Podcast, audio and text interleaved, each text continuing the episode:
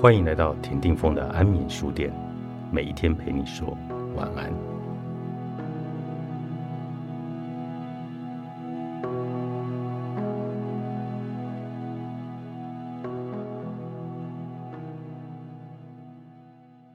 我们多半都活在一种幻想里，总觉得我们身上的情感全是由他人、事件或者环境来引发的。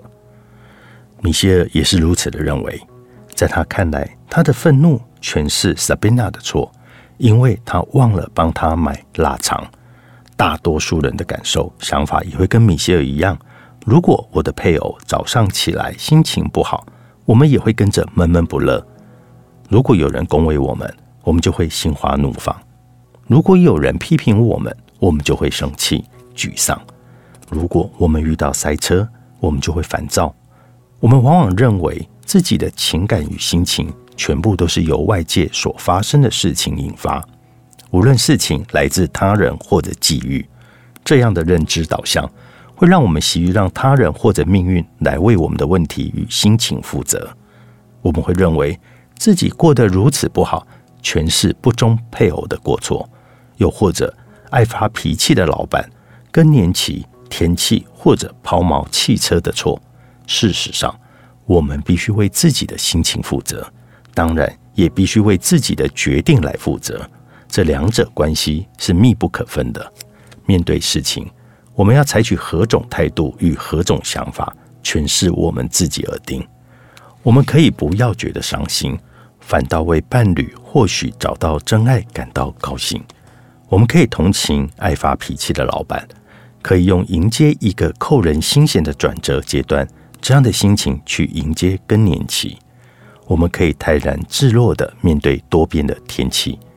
至于跑马的汽车，我们也可以把它看成是一种契机，它能让我们买一台更好的车，或者多运动。所有的这些事情，我们都可以将之视为培养耐心与从容的好练习。目前，你或许会认为这很荒谬，简直是天方夜谭。但有谁能够想象？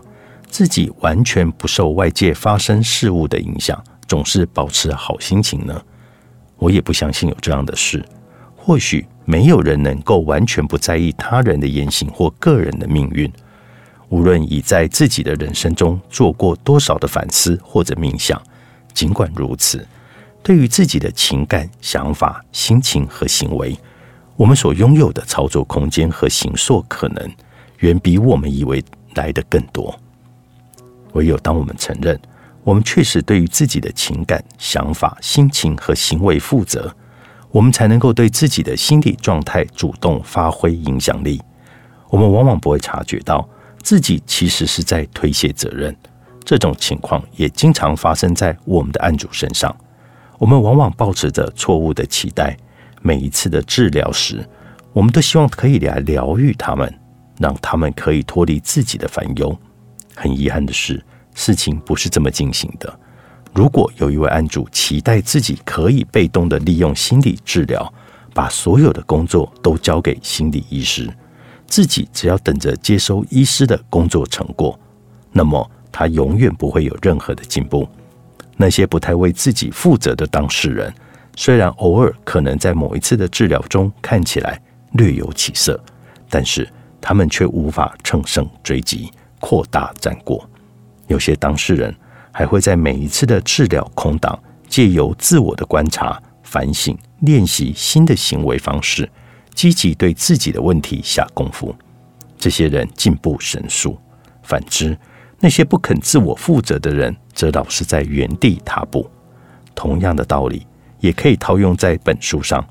你可以只是读一读，期待读过之后，你的问题或许会自动有所改善。或者你也可以为自己的改变负起责任，积极利用这本书来自我训练。我想请你稍微想一想，在哪些生活的领域你推卸了自己的责任？在哪些方面你认为某人应该自我改变才能让你好过？你觉得自己依赖和取决于外在环境的程度有多强呢？或者你的情绪和心情？是否总是任由他人或环境来摆布呢？也许你的内在大人晓得，换一个工作、也许会更好。或者，如果这条路行不通，也许可以改变自己对于工作的看法。你的内在大人晓得，坐等伴侣改变根本毫无注意，接受伴侣的真实面貌或许比较有帮助。或者，你的内在大人晓得自己可以改变对待伴侣的言行，借此改善这段关系的品质。或者，你的内在大人其实也晓得与自己的伴侣分手也许比较好。你的内在大人晓得，他必须积极着手处理才行。也就是说，绝大多数该做或者不该做的事情，你的内在大人其实都心知肚明。对于改变感到恐惧，并且借此去瘫痪大人干净的，其实是你的内在阴郁的小孩。多数的失败都是出于恐惧，因为当我们必须为自己的行为负责。我就必须自己承担失败的风险，为此，我必须具备一定程度的挫折容忍力，具备承受被负面情感煎熬的能力。诚如我一开始就说了，的确存在着责任与非关自身的命运打击，对此我们确实无法改变什么。